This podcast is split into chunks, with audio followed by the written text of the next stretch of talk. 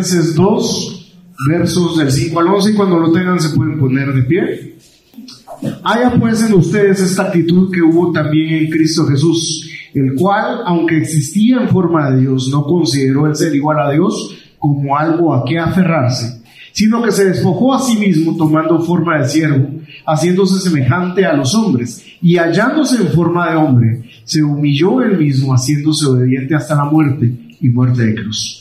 Por lo cual Dios también lo exaltó hasta lo sumo y le confirió el nombre que es sobre todo nombre, para que al nombre de Jesús se doble toda rodilla de los que están en el cielo y en la tierra y debajo de la tierra, y toda lengua confiese que Jesucristo es Señor, para gloria de Dios Padre.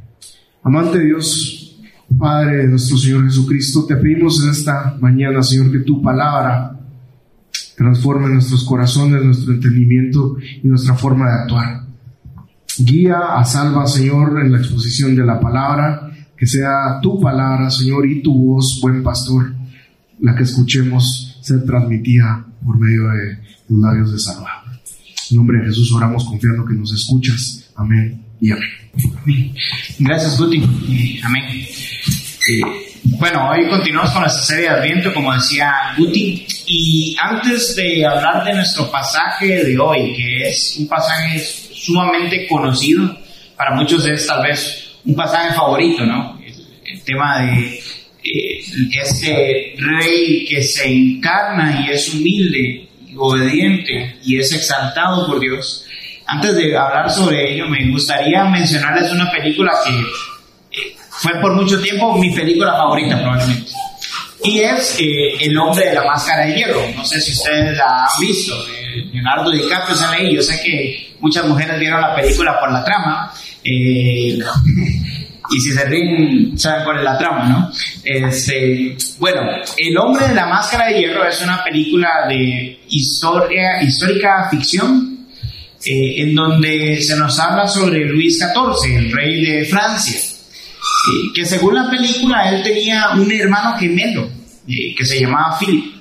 Eh, Luis, cuando va creciendo y su padre Carlos está a punto de morir, el rey de Francia, Carlos le dice a Luis, mira, no te he contado algo, pero tú tienes un hermano gemelo y yo lo mandé lejos de París, en una granja alejada, porque yo no quería que ustedes pelearan el reino. Entonces tuve que elegir que uno se quedara afuera y el otro viviera acá, y ese eres tú. Te lo cuento porque tú tienes que decidir qué es lo que vas a hacer con tu hermano ahora que yo voy a morir. Una vez que muere Carlos, Luis lo que decide hacer es meter en una cárcel a su hermano y ponerle una máscara de hierro para que nadie logre identificar a Philip. Y Luis se vuelve el típico rey que todo el mundo detesta, ¿no? El típico gobernante que todo el mundo detesta. Alguien que hace guerras que no son necesarias. Alguien que pone un montón de impuestos al pueblo de manera que el pueblo muere de hambre por pobreza. Eh, Y el rey que gasta los impuestos que el pueblo da en muchas fiestas eh, opulentas, ¿no? llenas de lujos un hombre que no es fiel a una mujer, sino que está con cuantas mujeres puede estar y que es sumamente arrogante, eh, que mira a sus súbditos por debajo del hombro y que no los aprecia, sino que los ve como cosas que le sirven. La situación en Francia llega a ser tan desesperada que el pueblo quiere derrocar a Luis y los tres mosqueteros y esos de los que escribió Alejandro Dumas deciden eh, elaborar un plan para evitar que se pierda Francia. Ellos saben de la existencia de este hermano gemelo y deciden liberarlo Y cuando lo liberan, deciden entrenarlo para en una fiesta lograr cambiar a Luis con Philip. Como son idénticos, nadie se va a dar cuenta. ¿no? Eso es lo que ellos asumen. Pero sucede algo muy interesante. Cuando logran hacer ese cambio en una fiesta, todos empiezan a notar que Luis actúa extraño. Que es realmente Philip, ¿no? Luis eh, ve a sus súbditos a los ojos, los trata como personas, se interesa por ellos y está dispuesto incluso a arrodillarse para levantar a alguien que se cae del suelo. Y la gente empieza a notar que algo raro está pasando con Luis. No les voy a spoilear más la película, pero al final Philip logra ser un muchísimo mejor rey que Luis. ¿Por qué? Porque mientras Luis es arrogante, y trata mal a su pueblo. Philip era alguien del pueblo que buscaba sacrificarse por el beneficio de su pueblo, que buscaba no generar impuestos para tener sus fiestas, sino que buscaba las maneras de poder servir mejor al pueblo que le reconoce como rey. La historia del hombre de la máscara de hierro presenta algo que está muy presente, valga la redundancia, en los corazones de los humanos. Y es el hecho de que todos queremos un rey o alguien que esté por encima de nosotros, pero que sea cercano a nosotros. Alguien que no sea un déspota, que nos ve como ratas de laboratorio, sino que nos ve como seres humanos dignos y nos trate con amor. Y ese es un pequeño destello de lo que es Jesús. Porque Jesús es ese, gran rey humilde que decide sacrificarse por nosotros para rescatarnos y de esa manera ser exaltado por su pueblo. El día de hoy vamos a ver que Pablo con este pasaje de Filipenses 2 del 5 al 11 nos va a llamar a que sigamos la humildad de Jesús, que seamos humildes como Jesús. Él nos va a llamar a que nosotros podamos ver la actitud de Jesús e imitarla si es que somos súbditos de Él. Y nuestro pasaje lo vamos a dividir en dos secciones para que sea bien sencillo poder seguirlo. Vamos a hablar sobre el rey humillado en los versículos del 5 al 8 y vamos a hablar sobre el rey exaltado en los versículos del 9 al 11 es sumamente sencillo de, poder seguirlo. Así que, ¿qué les parece si vemos los versículos del 5 al 8 y hablamos sobre el rey humillado? Haya pues en ustedes esta actitud que hubo también en Cristo Jesús, el cual, aunque existía en forma de Dios, no consideró el ser igual a Dios como algo a qué aferrarse, sino que se despojó a sí mismo tomando forma de siervo, haciéndose semejante a los hombres y hallándose en forma de hombre, se humilló él mismo, haciéndose obediente hasta la muerte y muerte de cruz. Lo primero que vemos en esta sección es que Pablo dice, tengan la misma actitud que hubo en Cristo Jesús. Y esto es sumamente importante. ¿Por qué? Porque este es un pasaje con una teología muy densa, ¿no? Muy profunda la idea de la encarnación de Jesús, de su muerte en la cruz, de su exaltación, son, son ideas profundas, son ideas que si quisiéramos masticar y reflexionar en ellas, no nos daría la vida entera para poder reflexionar en ello. Podríamos pasar filosofando alrededor de estas ideas.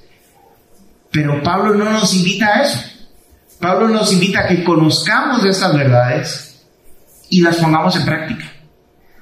Y es que, mis estimados hermanos, toda doctrina que encontramos en la palabra tiene una aplicación práctica en nuestras vidas. La palabra no está solo para almacenar información en nuestra mente, sino para tener conocimiento que transforma nuestras vidas, que cambia la manera en la que nosotros vivimos. Y Pablo está diciendo, acérquense a este himno que les voy a presentar con el deseo de tener la misma actitud que Jesús ha tenido ser humilde. Y antes de entrar a ver esa humildad de Jesús y esa actitud de Jesús, quiero hacer un pequeño paréntesis cristológico. Eh, ¿Por qué? Porque aquí hay muchos conceptos, como les decía, profundos, que generalmente son mal interpretados y me gustaría poder dar un pincelazo de por qué son mal interpretados y cómo deberíamos interpretarlos bien. Eh, si, si, ven ahí van a observar en el pasaje cuatro frases marcadas en, verde ahora. Eh, van a ver que está marcado en forma de Dios, se despojó a sí mismo, forma de siervo eh, y semejante a los hombres. ¿Por qué están subrayadas? Porque hay cierta gente que ha dicho en la historia que el hecho de que Jesús sea en forma de Dios significa que no era igual a Dios, que él se asemejaba a, Dios, pero que Jesús jamás podía ser Dios. Y, esto está errado. Realmente Pablo estaba diciendo que él era Dios, que él era igual a Dios. No estaba diciendo algo diferente. No entendieron los primeros cristianos algo diferente. El hecho de que se despojó de sí mismo no significa que él decidió dejar de ser Dios para hacer algo más, sino que a su naturaleza perfecta, plena y eterna divina, él decidió añadirle la naturaleza humana. Y esto es un gran misterio para nosotros, pero es una realidad. Jesús era completamente Dios y era completamente humano. Que de eso tiene que ver las otras dos frases forma de siervo y semejante a los hombres. Forma de siervo no es que parecía ser un humano, él era un humano. Semejante a los hombres no es que parecía ser humano, es que él era humano. Si uno descarta que era Dios porque dice que es en forma de Dios, uno tiene que descartar que haya sido hombre porque dice que tomó forma de siervo y viceversa. Y eso nos deja con un Jesús que es un bicho raro, porque ni es Dios, ni es hombre, pero parece hombre, pero parece Dios, ¿y qué es? ¿No? No, Él es completamente Dios y es completamente humano. Y hay algo muy importante en medio de esto que quiero destacar. El hecho de que Jesús tomara cuerpo humano implica que el cuerpo por naturaleza no, no es malo nuestra carne, hablando de esta carne, no de nuestra naturaleza pecaminosa, no es mala en sí. Jesús tomó forma humana. Y cuando fue glorificado en la resurrección, Él mantuvo un cuerpo humano, glorificado, pero cuerpo humano físico, material. Y eso debería llamarnos, seguido con el paréntesis, a tener cuidado también de la vida integral de aquellos que nos rodean quiero cerrar el paréntesis con un, con un pasaje que creo que habla sobre eso también y respalda lo que Pablo está diciendo. Juan 1, del 1 al 3 y el versículo 14 dice, en el principio ya existía el verbo. El verbo estaba con Dios y el verbo era Dios. Él estaba en el principio con Dios. Todas las cosas fueron hechas por medio de Él y sin Él nada de lo que ha sido hecho fue hecho. Y versículo 14, el verbo se hizo carne y habitó entre nosotros y vimos su gloria como del unigénito del Padre, lleno de gracia y de verdad. Ese es Jesús, completamente Dios, completamente hombre. Y al tener eso en la mano, podemos entender cuál fue la actitud de Jesús. ¿Cuál es la actitud que nosotros estamos llamados a imitar.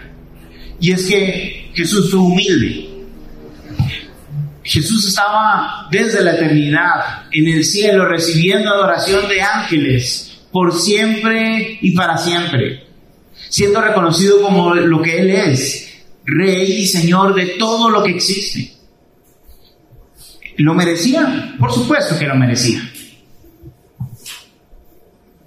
Pero habían unas criaturitas llamadas seres humanos, que han decidido vivir en rebelión hacia Dios. Cada uno de nosotros formamos de parte de esos que se han rebelado en contra de Dios.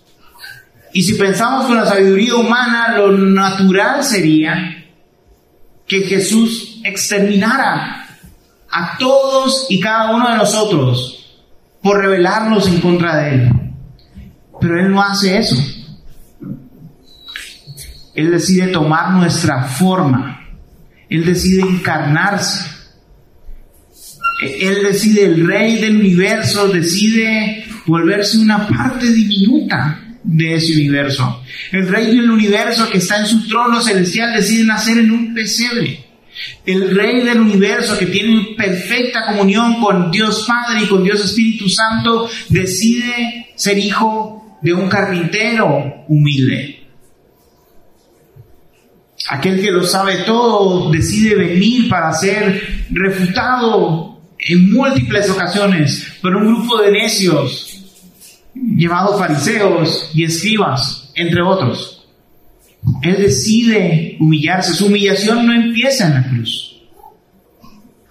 Su humillación empieza en la encarnación. En ese recordatorio que estamos teniendo ahora de Adviento. Ahí empieza su humildad. Y Él no se humilla simplemente por hacerlo. Él tiene un propósito, rescatar a su pueblo. Arcis Sproul dice sobre este pasaje que a diferencia de Adán en el jardín, Jesús no estaba tratando de ser Dios ni se aprovechó para su propio interés de las prerrogativas que siempre fueron suyas. Él no ejerce su deidad en perjuicio de su pueblo, más bien Él ejerce sus prerrogativas divinas en beneficio de la iglesia. Él decide usar el ser Dios para pagar por nuestro pecado, para sacrificarse y darnos vida, para hacernos su pueblo. En vez de eliminarnos con un chasquido al estilo Thanos, Él decide encarnarse para salvarnos. Esa es una actitud humilde.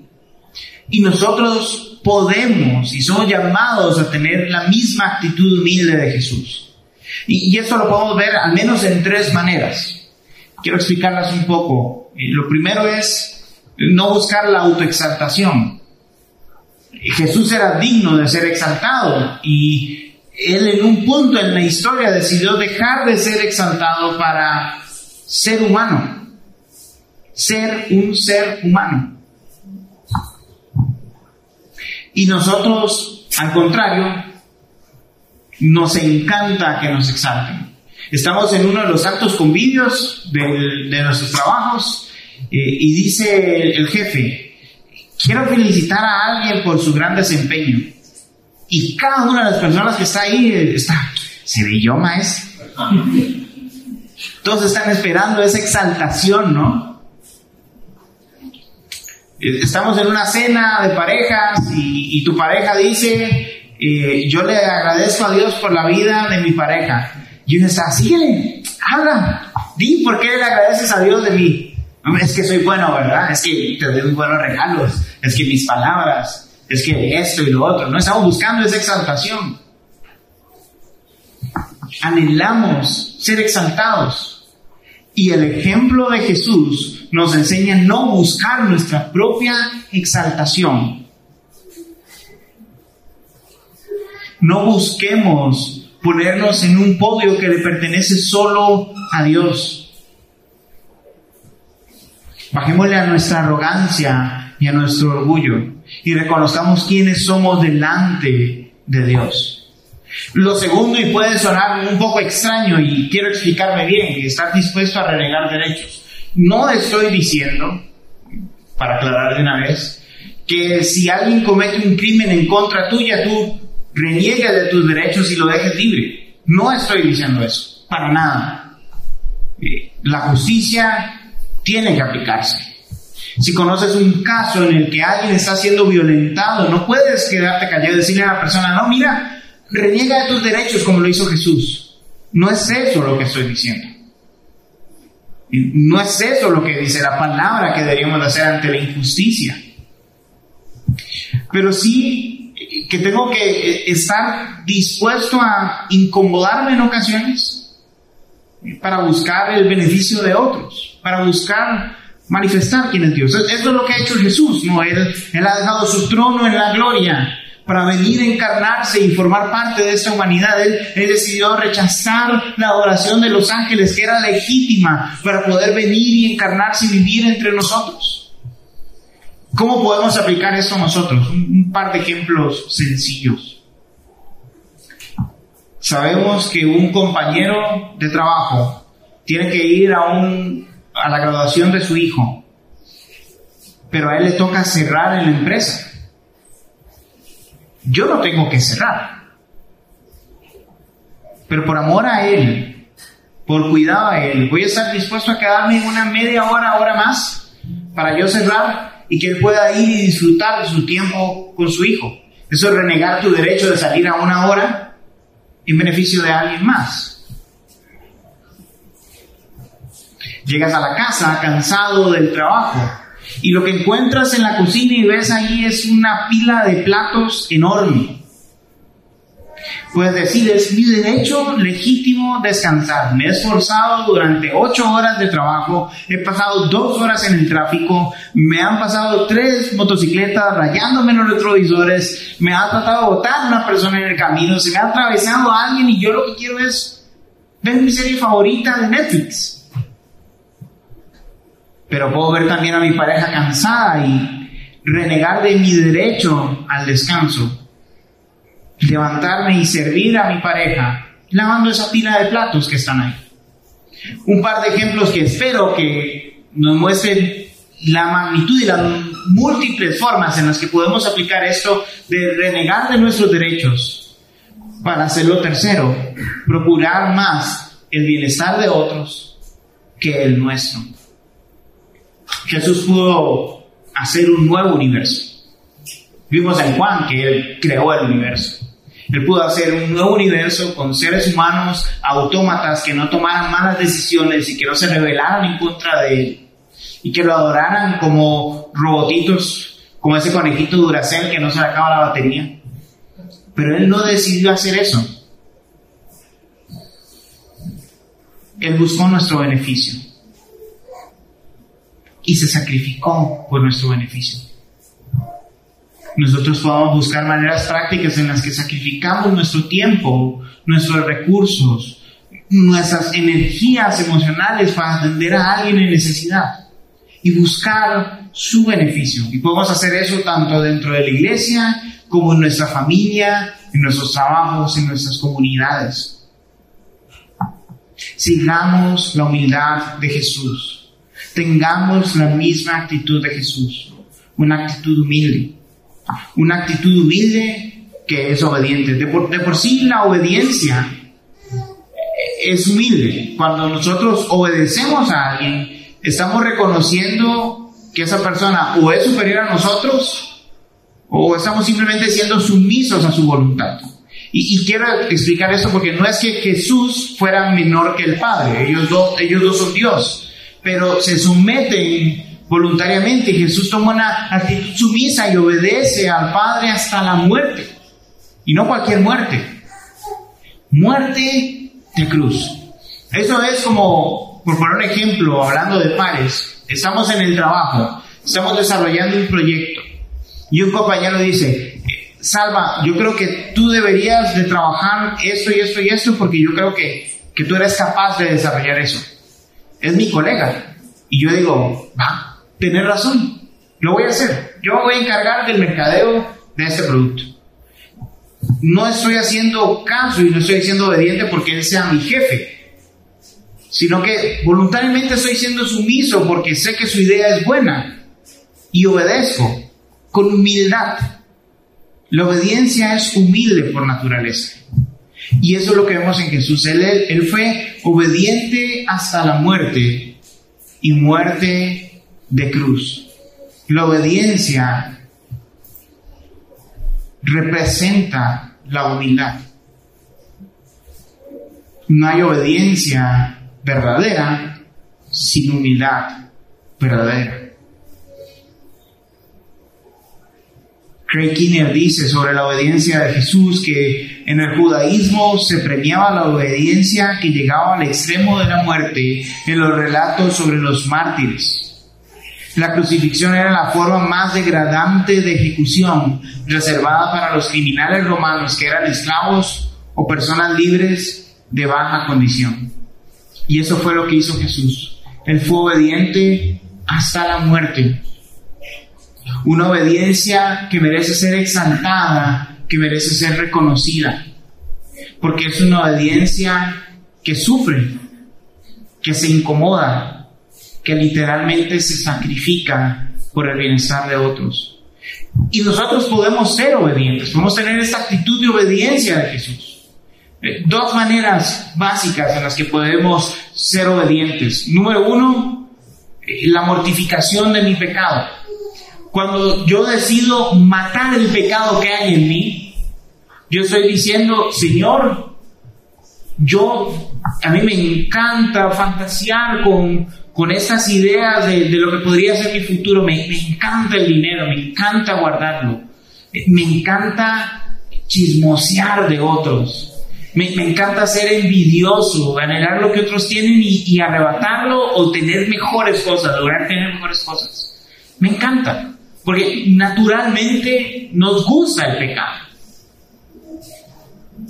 Pero sabemos que por la obra del Espíritu Santo en nosotros, el pecado no es la opción. Debemos morir a ese pecado. Y encontramos un conflicto de intereses en nosotros, un conflicto de voluntades. Porque por un lado, como dice Pablo, lo bueno que quiero hacer no lo hago y lo malo que no quiero hacer es lo que hago. Pero si nosotros día a día, guiados por el Espíritu Santo, mortificamos nuestro pecado, luchamos en contra de nuestro pecado, le decimos no a nuestro pecado. Estamos diciéndole a Dios, soy obediente a ti. Tú dices que ese es el camino y aunque a mí me encanta este otro camino, sé que el tuyo es el bueno y voy a ir conforme a tu voluntad. Hijo, no, no quiero ser legalista y, y presentar una religión de haz y obedece, aunque no te nazca, porque si no te vas al infierno, porque no, no es eso lo que está hablando el pasaje y tampoco lo que estoy tratando de decir. Si Jesús ha muerto en la cruz por nosotros y nos ha comprado y nos ha hecho sus hijos y su Espíritu Santo está en nosotros, entonces somos transformados para amar la voluntad de Dios y para obedecer la voluntad de Dios y para luchar en contra de nuestro pecado como una respuesta a su salvación, no para ganar salvación. Y segundo, obedecemos cuando amamos sacrificialmente al prójimo. Eso es lo que hizo Jesús, ¿no? Se sacrificó en la cruz por amor. Juan 10, él, dice, Juan 10 dice Jesús que Él da su vida por sus ovejas y nadie se la está tomando. Él voluntariamente la da y Él la va a retomar. El sacrificio de Jesús no fue a regañadientes. Él lo hizo porque era su voluntad. Y nosotros estamos llamados a tener la actitud de Jesús, a que sigamos la humildad de Jesús. Y Jesús hizo esto porque él sabía el gozo que iba a tener con lo que él iba a lograr. Isaías 53, 10 al 11 dice, pero quiso el Señor quebrantarlo, sometiéndolo a padecimiento.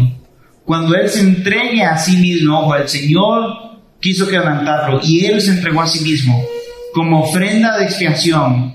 Verá su descendencia, prolongará sus días y la voluntad del Señor en su mano prosperará. Debido a la angustia de su alma, él lo verá y quedará satisfecho. Por su conocimiento el justo, mi siervo, justificará a muchos y cargará las iniquidades de ellos. Jesús sabía para qué se encarnaba. Jesús sabía lo que él estaba pasando y lo que iba a pasar en la cruz. Él sabía que iba a cargar la ira de Dios que nosotros merecíamos. Pero Él no se detuvo en el sufrimiento. Él vio la gloria que venía adelante. Él vio que nos iba a rescatar y nos iba a hacer su pueblo. Y por eso Él lo hizo con libertad, con amor, con humildad. Y por esa razón Dios lo exalta. Versículos del 9 al 11, el rey exaltado por lo cual Dios también lo exaltó hasta lo sumo y le confirió el nombre que es sobre todo nombre, para que al nombre de Jesús se doble toda rodilla de los que están en el cielo y en la tierra y debajo de la tierra, y toda lengua confiese que Jesucristo es Señor, para la gloria de Dios Padre. Jesús era el Rey exaltado que decidió humillarse a la hora de encarnarse, que por su obra es exaltado por el Padre. Jesús sabía lo que iba a pasar, lo que él iba a sufrir en la cruz y no lo escatimó porque sabía que iba a ser exaltado por el Señor, porque su obra iba a traer salvación y sobre su pueblo y redención sobre toda la creación. Por esta razón Dios lo exalta hasta lo sumo, lo resucita, lo asciende y cuando regrese lo va a coronar como nuestro rey. Y en cierto sentido, nuestra obediencia al Señor tiene una recompensa. En cierto sentido, quiero explicarme. Cuando nosotros venimos a los pies de Jesús y somos hechos su pueblo, nuestra recompensa de una vida humilde y obediente es que al final cuando Jesús venga, ya no vamos a luchar más con el pecado. Ya no vamos a luchar más con la enfermedad, ni con el sufrimiento, ni con la muerte. Vamos a vivir eternamente en su presencia. Nuestra actitud humilde también verá una recompensa. Si seguimos la actitud de Jesús porque somos sus hijos, veremos cómo al final el Señor nos recompensa con vida eterna en Él. Y hoy por hoy ya disfrutamos de esa recompensa. Cuando sufrimos, encontramos consuelo en Dios. Cuando nos pasan injusticias, encontramos consuelo en Dios. Cuando padecemos necesidades, sabemos a quién recurrir para que nos ayude, para que nos sostenga. Y esa es una enorme recompensa que el mundo no tiene. ¿A quién acude alguien cuando está pasando un cáncer terminal y no tiene a Jesús? ¿A quién acude aquel que es estafado? Un, ejemplo muy interesante de esto es Batman. ¿A quién acude Batman para velar por la justicia? A él mismo. Y no es perfecto y sufre por ello. Y, es en, cierto sentido este cómic un ejemplo de lo que nosotros como humanos buscamos. Cuando buscamos la justicia por nuestras manos, nunca quedamos satisfechos. Buscamos una acción de justicia más, otra más, alguien más a quien ayudar, otra persona a quien ayudar.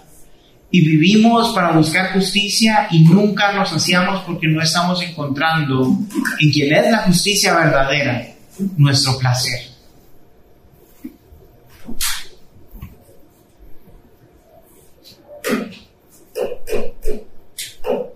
La justicia verdadera es Jesús, que tiene un nombre que es sobre todo nombre. Un nombre al que toda rodilla de lo que está en el cielo, en la tierra y debajo de la tierra se tendrá que doblar. Una persona en la que toda lengua tendrá que confesar como Señor. Todos tendrán que hacerlo. Y es es enriquecedor reconocer de dónde viene esta idea de Pablo. Isaías 45, del 20 al 25.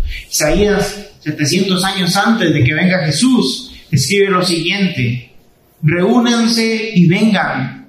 Juntos acérquense, fugitivos de las naciones. No tienen conocimiento los que llevan su ídolo de madera y suplican a un Dios que no puede salvar. Declaren y presenten su caso. Si deliberan juntos, ¿Quién ha anunciado esto de, desde la antigüedad y lo ha declarado desde entonces? ¿No soy yo el Señor? No hay más Dios que yo, un Dios justo y salvador. No hay ninguno fuera de mí. Vuélvanse a mí y sean salvos todos los términos de la tierra, porque yo soy Dios y no hay ningún otro. Por mí mismo jurado, ha salido de mi boca en justicia una palabra que no será revocada, que ante mí se doblará toda rodilla y toda lengua jurará lealtad. De mí dirán, solo en el Señor hay justicia y fuerza. A Él vendrán y serán avergonzados todos los que contra Él se enojaron. En el Señor será justificada y se gloriará toda la descendencia de Israel. De aquí saca Pablo la idea de que toda rodilla se doblará delante de Jesús, de que toda lengua confesará a Jesús como Señor. Y un pasaje en el que Dios está diciendo, todos de todas las naciones vengan a mí, reconozcanme como Señor y serán bendecidos, serán parte de la descendencia de Israel. Porque Dios no es un Dios de un solo pueblo étnico, Él es Dios de todas las naciones. Y de todas las naciones está llamando gente a arrepentirse y a reconocer quién es Dios. Y Pablo lo que básicamente está haciendo al meter ese pasaje en este himno es decir, reconozcan a Jesús como su Señor. Reconozcan a Jesús como Dios, reconozcan que en Él hay salvación. Doblen desde ahora su rodilla delante de Dios y serán bendecidos serán justificados, se gloriarán en mí. Cuando compartimos el Evangelio con un no creyente, generalmente hacemos la pregunta, ¿no? ¿Aceptarás a Jesús en tu corazón hoy? La pregunta no es si vas a aceptar o no a Jesús. La pregunta es, ¿cuándo vas a doblar tus rodillas delante del Señor? ¿Lo vas a hacer ahora en vida? ¿Ahora que tienes la oportunidad de formar parte de su pueblo? ¿O lo harás cuando Él venga con todos aquellos que no reconocieron su señorío y que ahora la fuerza tendrán que hacerlo? ¿Cuándo doblaremos rodilla delante de Dios? ¿Cuándo lo vamos a exaltar?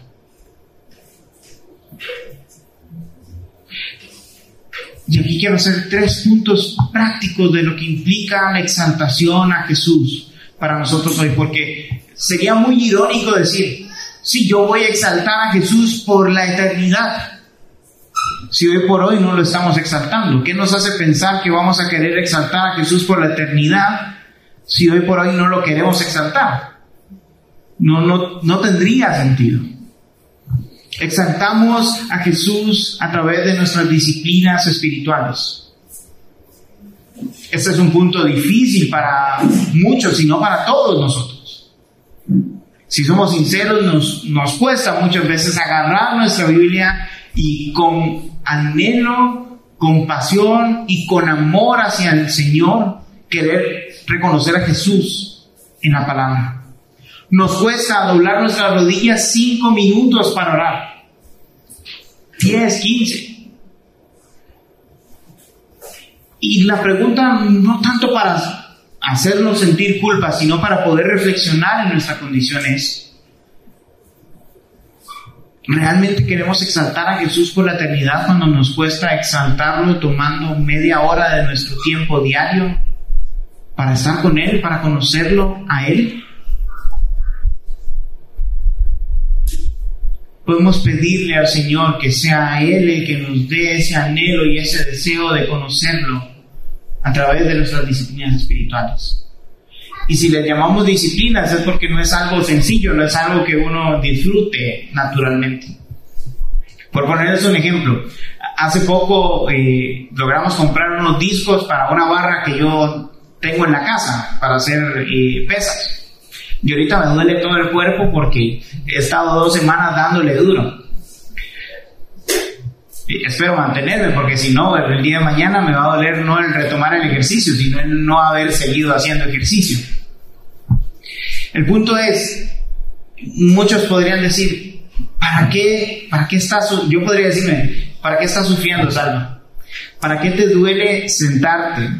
¿Para qué te duele caminar? O sea, ¿qué estás haciendo? ¿Estás invirtiendo media hora, una hora de tu tiempo diario en hacer ejercicio? Y ni se nota.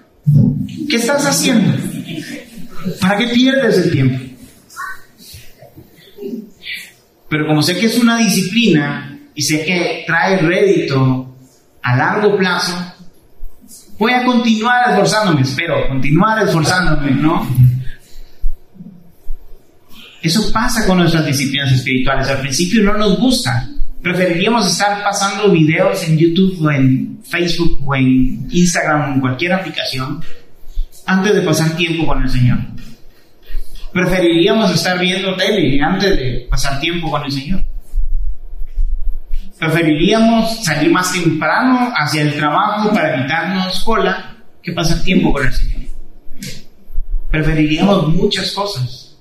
Pero ¿qué habla eso de nosotros? ¿Realmente estamos anhelando exaltar al Señor? Segunda manera en la que lo exaltamos en la vida comunitaria, en, en esto, en vivir el Evangelio juntos como iglesia. Hoy nos falta mucho, y yo, claro, la mayoría es porque es diciembre, ¿no? Y generalmente aprovechamos para salir a pasear a algún lugar, ¿no? Y está bien. Pero cuando cualquier cosa es un pretexto para no estar presente los domingos, y eso es algo recurrente en nuestra vida, ¿qué nos hace pensar que realmente anhelamos y deseamos estar con toda la iglesia por toda la eternidad adorando a Dios, cuando no nos gusta juntarnos hora y media un domingo, o no nos gusta ir cada 15 días a una reunión de comunidad misional, o tomarnos un café semanalmente con alguien y hablar de la palabra de Dios. Y otra vez, no es solo para, no es para generar culpa, es para que podamos reflexionar y si encontramos pecado en nosotros, poder correr a aquel rey humilde que se sacrificó para perdonarnos, para buscar su perdón y su restauración. Es hermoso y debería ser hermoso para nosotros venir y cantar el Evangelio juntos, venir y escuchar la palabra de Dios juntos. Venir y preguntarnos cómo hemos estado en la semana y ver las maneras en las que podemos motivar a otros a vivir en el Evangelio y ser motivados para vivir en el Evangelio. Pero muchas veces, y me incluyo en la lista, venir el domingo a las 10 de la mañana, el servicio se vuelve rutina. Y una rutina sin sentido, no que la rutina esté mal, sino que se vuelve una rutina sin sentido, es lo que tengo que hacer. Roguemos al Señor que nos dé el deseo de exaltar juntos como su pueblo a Jesús por lo que Él es. A someternos humildemente delante del Señor y reconocer quién es Él. Y una tercera manera en la que exaltamos a Jesús es con una vida misional. Allá afuera hay muchas personas que no conocen al Señor. Y particularmente aquí en Guatemala es bien común encontrar gente que dice, sí, yo soy cristiano y su vida dice absolutamente todo lo contrario. Es cristiano porque su abuelo fue fundador de una iglesia y por eso él se considera cristiano. Es cristiano porque somos cinco generaciones de, pastores y yo no soy pastor, pero ellos han sido pastores, algo me pasarán a mí de su bendición.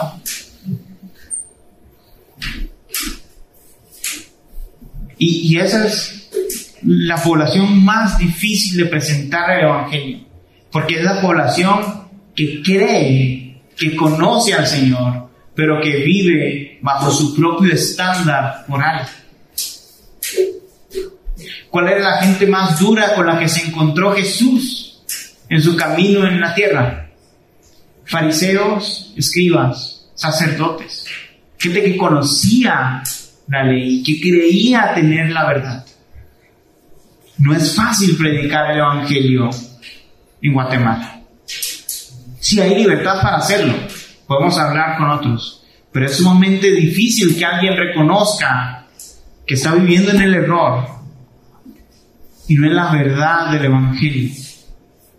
Pero estamos llamados como iglesia a predicar el Evangelio y exaltar a Jesús diciendo, Él es rey, él es el rey que se humilló para salvarnos, que es exaltado por el Señor y tienes una opción, doblar tu rodilla hoy delante de Él o hacerlo cuando regrese y no va a haber esperanza. Sigamos la humildad de Jesús. Busquemos vivir vidas humildes delante del Señor, en obediencia delante del Señor, que intencionalmente buscan exaltar a Jesús en la vida privada, en la comunión entre hermanos y en la vida allá afuera, afuera de esas cuatro paredes. Sigamos la humildad de Jesús y reconozcamos que de nuestro lado, por nosotros mismos, no somos nada más que pecadores que merecerían la ira de Dios, pero que gracias al sacrificio de Jesús, hoy somos pecadores redimidos, pecadores perdonados, pecadores aceptados por el Señor, personas que pueden luchar en contra del pecado y obedecer al Señor por la obra del Espíritu Santo en nosotros. Que en ese adviento, en ese tiempo en el que estamos esperando el 24 y 25 para celebrar el nacimiento de Jesús, podamos reflexionar en la humildad de Jesús, en su exaltación, que podamos tener la misma actitud que hubo en Cristo Jesús. Sigamos la humildad de Jesús. ¿Qué les parece? Gracias Señor por este pasaje tan bello y tan profundo. Ahorita rascamos la superficie de todo lo que implica este pasaje, Señor. Pero la superficie nos deja un reto enorme. Seguir tu humildad. ¿Cómo seguir tu humildad? ¿Cómo ser humilde como tú? No, no podemos ser iguales y humildes a ti. Pero a pesar de ello, capacítanos para procurar una vida humilde y obediente delante de ti, una vida que exalte tu nombre por encima de todo. Transforma nuestros corazones para ser humildes como tú, Jesús. en este tiempo de adviento en el cual estamos reflexionando en tu encarnación, podamos recordar que te encarnaste para salvarnos que te humillaste con un propósito, hacernos tu pueblo, traer restauración. Y que reconociendo eso, tu Espíritu Santo nos vuelva humildes y obedientes a tu voz. Y nos permite exaltarte en nuestra vida privada, en nuestra vida comunitaria y en nuestro compartir el Evangelio a aquellos que no te conocen, Señor. En tu nombre Jesús oramos. Amén.